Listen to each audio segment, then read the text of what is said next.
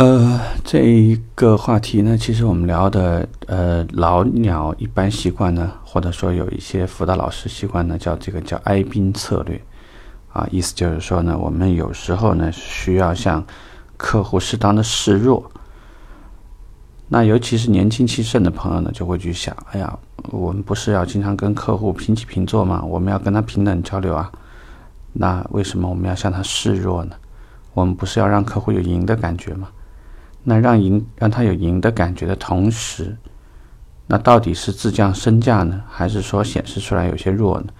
其实我们讲呢，不同的时候有不同的做法，但是这个示弱呢，其实是有技巧的，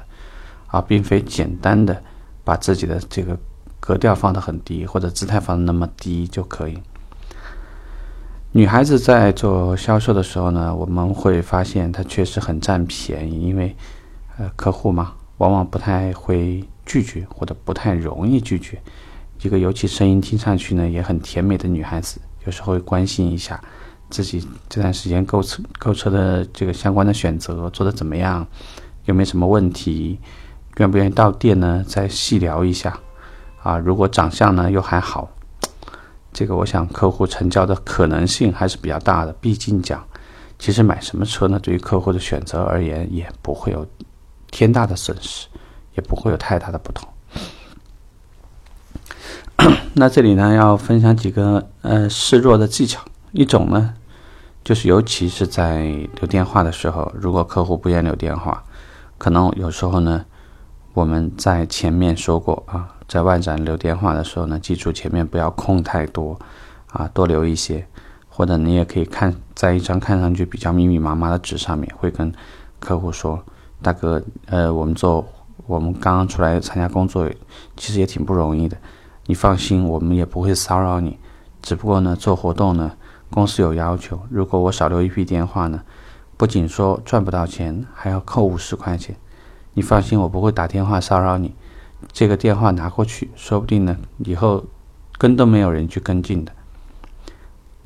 让客户的放松一些戒备，那留一个电话，可能相比较而言呢。会容易一些。另外一种情况呢，就是有一些顾问会刻意的跟客户在成交的时候，哎，客户有一点点犹豫，就会跟客户说：“啊，大哥，其实你这台车呢对我真的很重要。你看啊，其实你都发现我可能到这家公司时间不是很久，我这个月刚刚转正，所以这台车呢刚好就可以影响我转正的这个事情。其实跟你打交道呢，也发现大哥其实你人也很好的。”那您看啊，您选择的这个品牌嘛，也是大牌子，售后服务啊，包括我们这家店也这么多年了，啊，产品也好，服务也好，标准肯定没有问题的，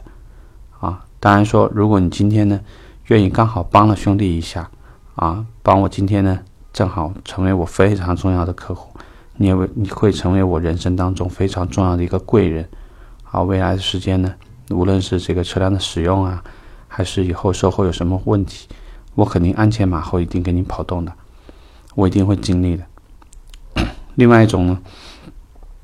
也有可能会跟客户去描述这台车呢，刚好是自己晋升中间非常重要的一个单子啊，或者呢，还会有一些人会跟客户说，呃，这个月呢，我跟另外一个销冠两个人正在拼，所以呢，这单其实公司赚不赚钱我也管不到了，我要想办法把这个单子拿下来。啊，如果我到全国大赛能拿到奖，你下次看到我的时候，可能搞不好是经理了。其实客户呢，很多时候买这个车的决定，其实已经做的七七八八了，并没有大问题。所以，如果你给他一个听上去好像有点意思的东西，或者这个理由呢，也还算勉强了。呃，如果说大家过到四十岁以后呢，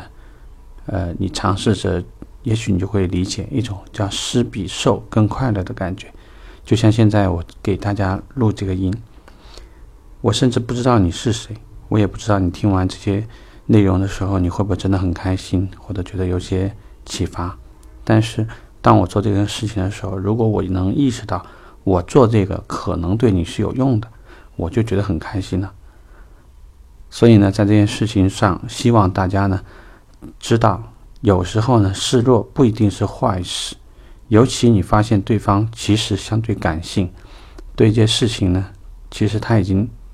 从理性角度已经差不多感性角度呢还需要推一把，可以试一下这招，希望对你有帮助。OK，今天我们就聊这了啊，拜拜，明天见。